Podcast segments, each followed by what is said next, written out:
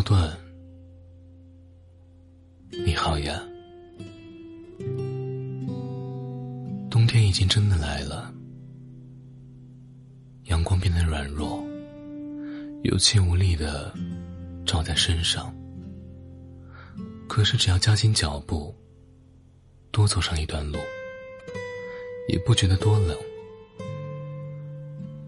此刻，我住的城市里，树叶都已纷纷落叶，这里又要成为一座。灰暗的城市，灰色的街道，灰色的天空，灰色的建筑和穿着灰色大衣的人们。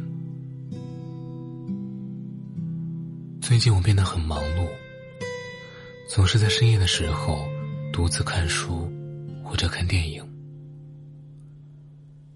一个人在空荡荡的家里面走来走去。偶尔，也坐在书桌前，让自己的脑子活跃起来，开始写上几段故事。偶尔清晨出门，气温还在零下，口中呼出白气，我跳上出租车，等待到达目的地。我总是把生活分割成小块的时间，做做这个，做做那个。用不同的事填满不同的时段。诺顿先生，我又忙碌起来了，不是在时间里空转，而是变得有力。一年中似乎只有少数的日子里，我可以变得如此有活力，自觉精神饱满，可以应对所有琐事。打开日程表。看看待办事项，沉下心来，一件件去做。时间过得很快，待办事项上开始画满叉叉，内心也觉得很充实。虽然我睡得很少，却不萎靡。人还是应该要工作，我对自己说。即便不是每日上班打卡。也要找到事情来做，特别是在冬天，无所事事会让人变得沉闷。我努力让自己忙起来，这样我便无需处理自己的情绪。在很长一段时间里，我都跟你说，我在照顾自己，应付各种各样的情绪起伏，好的，坏的，花很多时间。分辨自己的心路，然后安抚好自己。诺顿先生，可能我已经在自己的照料下找到了和自己相处的方式。此刻，我要走出去，让自己忙起来。我觉得这样也很好。我记得有人说。去工作，去生活，去结结实实的感受每个付出劳动等待收获的日子。长久的空闲，只会让人堕落。以前我不知道他这么说是错是对。对于我这种不爱动弹的旅行者，在脑袋里旅行，才是我最喜欢的事。可是现在。我决定让自己动起来，混入人群中，随着冷空气从一个地方到另外的地方。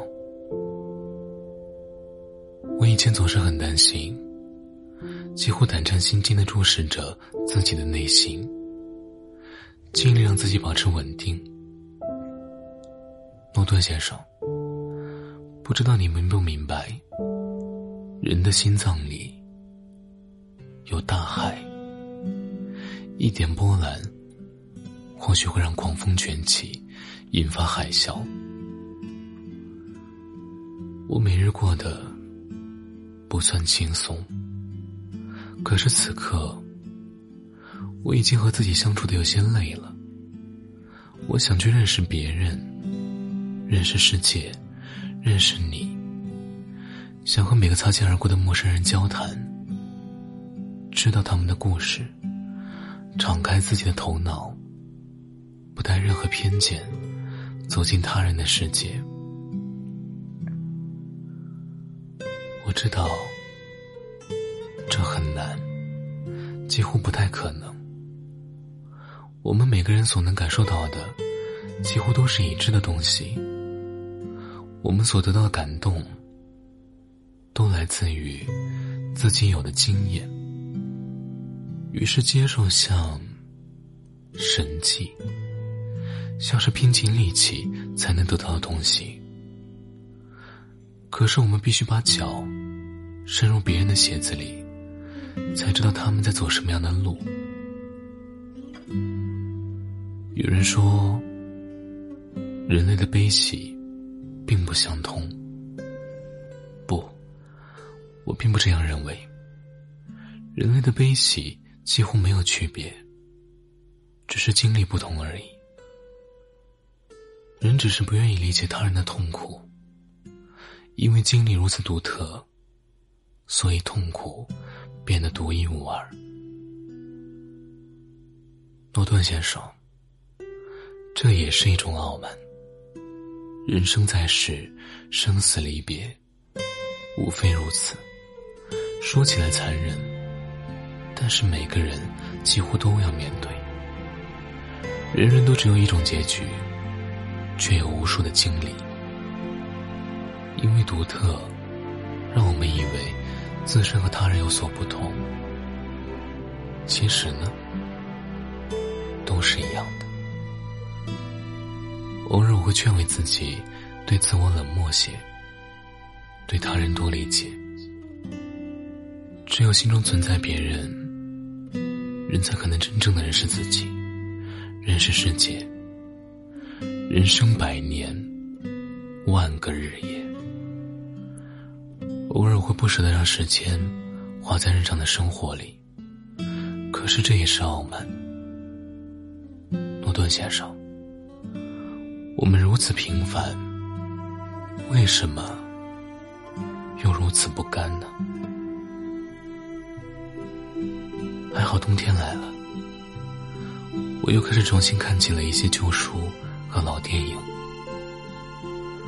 他们重新在我脑袋里相逢，就像老朋友又有了新话题。我随着他们一起傻笑，又一同流泪。这时，我真的觉得自己活着像个真实的人，不再是被保护的严严实实的躯体，完全赤裸的接近旧日的相识，在获得新的体会。人类多么有意思，记忆又如此的擅长欺骗。我们在头脑中构建的偏见，几乎可以填满整个宇宙。诺顿先生，还好冬天来了，我们又可以再次的坐下来，回看、回望旧日的时光。有些事真的如同尘埃，烟已落定，可是未来依然很长，这让我觉得快乐。单纯为了还活着而快乐，这是我很少体会到的快乐。我不是自己选择来到这个世界上，总觉得在被动的接受一切，但是回望就不一样。我主动坐下来，在记忆里筛选自己的过往，我打捞起某部分的伤心和某部分的愉悦。他们又成为了我的一部分，真正构建自我的一部分。我把傲慢赶得再远一点，让自己更加谦虚。诺顿先生，在姥姥的回忆里，我们主动选择了做什么样的人，也决定了我们即将成为什么样的人。这样真好，就像我们主动和世界交手。塑造了自己的模样。诺顿先生我想在冬天你也会这样。